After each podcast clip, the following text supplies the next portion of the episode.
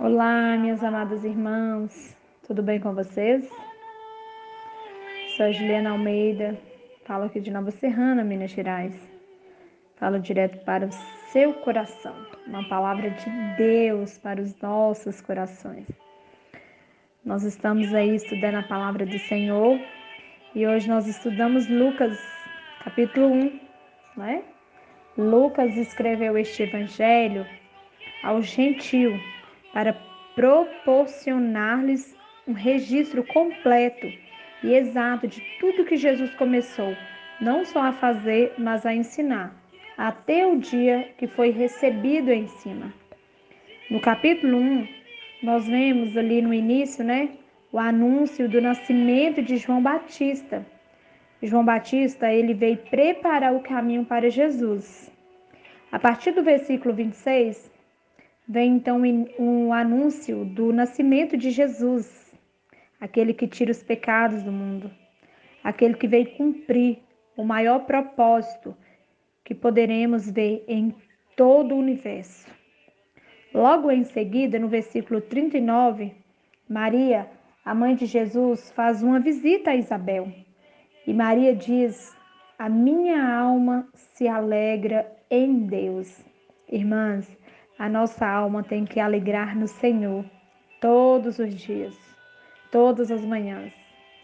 Logo em seguida, nós temos o nascimento de João Batista e o cântico de Zacarias.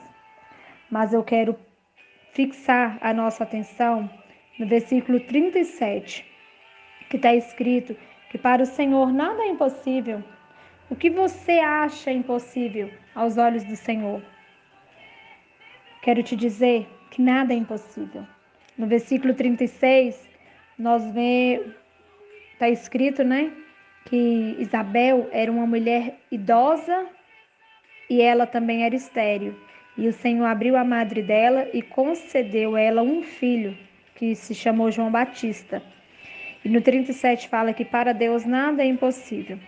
Então eu quero te dizer que para Cristo é muito simples o que se torna tão difícil para você.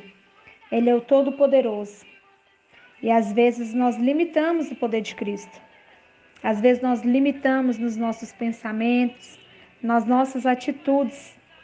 Nós temos que cada dia desenvolver um relacionamento com Ele através da sinceridade, né? Se você tem dificuldade de confiar, de acreditar no Senhor, peça ao Senhor para que você venha desenvolver essa fé, porque a Bíblia fala que sem fé é impossível agradar o Senhor. E nós precisamos de ter fé. A nossa salvação é pela fé. A cura dos nossos familiares é pela fé. Salvação dos nossos familiares é pela fé. Tudo vem através da fé. Então, se você não tem fé o suficiente para agradar o Senhor, peça ao Senhor fé diariamente.